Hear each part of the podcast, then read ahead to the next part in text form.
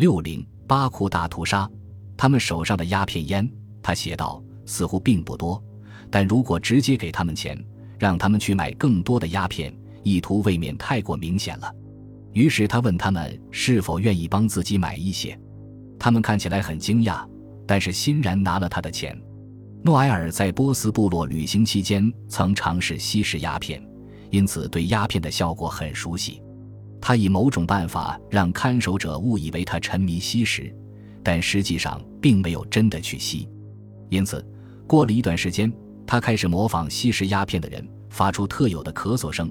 表明自己已经兴奋到了极点，他在等待看守者放松警惕。一旦时机成熟，他就会站起来，漫无目的地在外面瞎逛，做出一副要大小便的样子。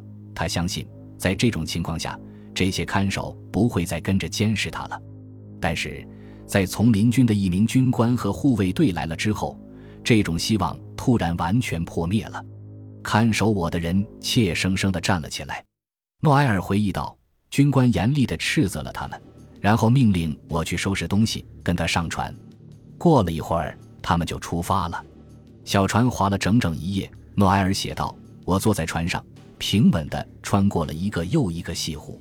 天快亮的时候，我们靠岸了，在一个木码头上了岸。押送队伍给我们找到了几匹小马，我们骑着马穿过了一片茂密的矮树林，到处都笼罩在薄雾中。”诺埃尔很难辨认他们走的是哪个方向。骑了几个小时后，他们在一个小村庄停了下来。这个小村庄只有六间小屋，分散在当地一个地主的房子周围。因为没有任何监狱，从林军决定先把他关押在这个偏僻的地方，再决定如何处置他。直到这时，他才知道自己被抓捕的原因。他知道之后，感到十分震惊。因为从林军计划以种族灭绝罪来审判他，诺埃尔离开巴库后不久，那里就爆发了流血冲突，数千名穆斯林被亚美尼亚人屠杀。从林军似乎认为诺埃尔应该对此负责。要想知道为什么会这样，就有必要简要的回顾一下导致这场血腥动乱的事件。在得知诺埃尔被捕后不久，当时仍在巴库的麦克唐纳就收到了一条信息。要求他紧急拜访邵无冕左翼联盟里的某位重要穆斯林人物。邵无冕的联盟虽然自称巴库苏维埃，但其中也有穆斯林，还有其他既不是布尔什维克也不支持他们目标的人。麦克唐纳和接待他的穆斯林主人喝着茶，吃着饼干，略显谨慎地讨论了一下当下的总体政治形势，就起身准备要走，想着自己到底为什么被邀请过来。他很快就知道了。阿塞拜疆人把手伸进桌子，拉出一沓文件。他从这沓文件中拽出了一个信封。麦克唐纳马上就认出来了，这是他给诺埃尔的，让其移到英国边界安全的地方，就把这封信寄给自己的妻子。麦克唐纳的主人为打开了这封信而道歉，并把信递给了麦克唐纳，说这封信没被发现有什么不妥之处。他说。从林军在诺埃尔上尉的行李里发现了这封信和其他文件，然而其他文件的问题就大了。这些文件清楚地表明，他对麦克唐纳说：“你和他都参与了帮助波洛夫佐夫将军逃脱布尔什维克追捕的行动。”他有点幸灾乐祸地补充说：“如果这件事传到邵无冕和他的政委的耳朵里，你的麻烦可就大了。”不用他说，麦克唐纳也知道这一点。他问阿塞拜疆人是否打算告知邵无冕，不打算。他被告知，除非你想执行诺埃尔的某些计划，这让他很为难。他已经接到命令要这样做，因为诺埃尔现在已经无法行动了。用他自己的话说，他的任务是策划或者创造这样一种局势，使邓斯特维尔将军能够进入巴库，并组织当地人阻挡土耳其人的进军。实际上。这意味着要策划推翻巴库苏维埃的成员，包括反对英国军事干预的邵无冕，以及那些急于迎接土耳其人来帮自己从俄国的统治中解放出来的穆斯林。当时，麦克唐纳说，这项任务看起来已经毫无希望了。不过，他向阿塞拜疆人保证，如果英国政府有这样的企图，才不会将其托付给一个像我这样没受过专业训练的人。因为他有一个高效的特勤部门可供使用。于是他们就不再谈论这个话题了了。不过麦克唐纳不安地意识到，他的外交外衣就算没有被全部揭开，也已经被揭开一半了。逃跑是不可能的。他知道自己肯定会受到严密的监视，而且即使想办法逃到恩泽利，也会遭到和诺埃尔一样的命运。再者说，他收到的命令是在仍有希望阻挡土耳其人的情况下留在巴库。巧的是，麦克唐纳其实不需要担心。现在的巴库风云突起，接下来的事件就会驱散人们脑子里的其他想法，不管他们的政治或种族关系如何。波洛夫佐夫的逃跑问题已经成为历史，而英国干预的威胁也暂时不被提及了，生存成了各派系关心的主要问题。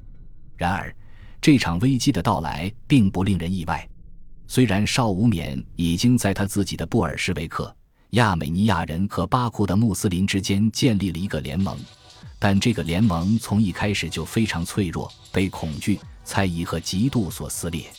虽然出于权宜之计，各主要派系愿意组成临时的联盟，但是各方的目标却大不相同，他们之间相互憎恨，特别是阿塞拜疆人和亚美尼亚人之间，就像历史上一样，巴库再次成了一个火药桶，只差一根火柴来把它点着。一九一八年四月，火药桶爆炸了，在英国的资助下，亚美尼亚人的军事实力日益增长。巴库穆斯林对此惊恐万分，于是秘密地向其他地方的同宗教者寻求帮助。一支革命前效忠于沙皇的穆斯林骑兵部队给予了响应。这支部队打败了里海连科兰港的布尔什维克驻军，兴奋不已。他们中一些小分队现在已经起航前往巴库了。这支小分队于三月三十日抵达。引起了布尔什维克和亚美尼亚人的极大恐慌，官员们被派往码头，想要弄清楚他们的意图，却被炮火击退了，有许多人死了。然而，这些新来的人最终被一支更强大的布尔什维克部队解除了武装，但随后有更多的骑兵师部队抵达。四月一日，用麦克唐纳的话说，巴库这个大锅沸腾了。没人确切的知道是谁开了第一枪，但这座城市很快就变成了战场，到处都在仓促的挖战壕、设路障。俄国的炮艇停在港口，其船员大多支持布尔什维克及其左翼盟友，他们加入了对抗穆斯林的战斗，无情地轰炸了后者所在的城区，造成了可怕的屠杀和破坏。但是亚美尼亚人决定了这次争端的走向，起初。他们宣称自己是绝对中立的，并不会加入争夺巴库控制权的斗争。他们将部队撤回亚美尼亚区，并且纯粹按照自卫的目的进行部署。但是，他们的中立只在战斗的前几个小时得以保持。在亚美尼亚极端民族主义组织达什纳克的强大压力下，他们的领导人决定与布尔什维克联手对抗穆斯林。在接下来的六个月。他们将为此付出沉重的代价。在前三天，哪方会占上风还很难说。麦克唐纳写道。但最后，鞑靼人和骑兵师被击退了。到第五天的时候，城里一个重要的穆斯林人物都不剩了，他们的房子也所剩无几了。六千名布尔什维克和四千名亚美尼亚士兵，把约十零零零名武装的穆斯林以及数名前沙皇军官打得狼狈不堪。英国人艾达杜瓦杜利目击了这场战斗。她是一名英国军官的妻子，丈夫是驻提夫里斯军事特派团的成员。因为局势看起来德国人很快就会接管提夫里斯，所以他离开了那里，前往了看起来相对安全一点的巴库。与他同行的还有其他协约国军官的妻子和平民。她住在欧洲旅馆里，焦急地等待着来自丈夫罗伯特的消息。这时，他发现自己陷入了巴库之战，并从卧室的窗户目睹了战斗的过程。他在一封写给家人的信中，描述了他和另一位住在他房间里的英国妇女所看到的一切。当时，旅馆周围的街道上，战斗跌宕起伏，炮艇的炮弹震动着整个城镇。我们很好奇，也很焦虑，一整天都不顾一切地盯着窗户外面。在黑暗的房间里，他们透过百叶窗上的缝隙，看到窗户里和街上其他有利位置上枪管在闪光。在他们的屋顶上方也架着一挺马克沁机关枪，一整天都在不停地开火。他接着说：“旅馆已经面目全非，冷冷清清，脏乱不堪。在一片漆黑的大堂和楼梯里，挤满了紧张不安的人。稍微有一点警报，人们马上就会跑回楼上去。旅馆坐落在布尔什维克控制的区域里，士兵们进进出出，汗流浃背，面红耳赤，上气不接下气。”时不时的在电话里嘶哑的喊着不顾一切的命令。本集播放完毕，感谢您的收听，喜欢请订阅加关注，主页有更多精彩内容。